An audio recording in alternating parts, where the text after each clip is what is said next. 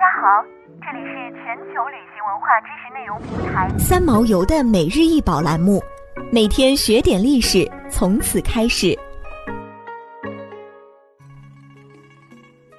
每天学点历史，从每日一宝开始。今天给大家介绍的是拉吉浮雕，长二百六十九点二四厘米，宽一百八十点三四厘米，厚十五厘米。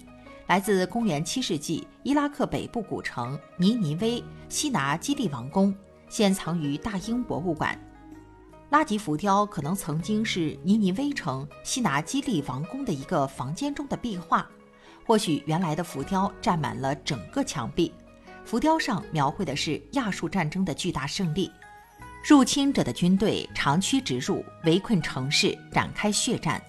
战争产生了大量的死伤者及大批的难民，刻画了一个个家庭走向流放，车上堆着他们的全部家当，而亚述士兵带着他们抢来的战利品献给宝座之上的西拿基利王。战争获胜者亚述帝国的西拿基利骄傲地俯视他的战利品——古代中东的疆土。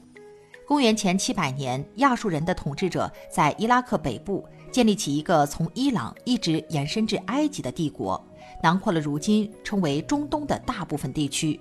亚述帝国的中心地带位于肥沃的底格里斯河岸，是进行农业生产与贸易的理想之地，但缺少自然屏障或防御工事，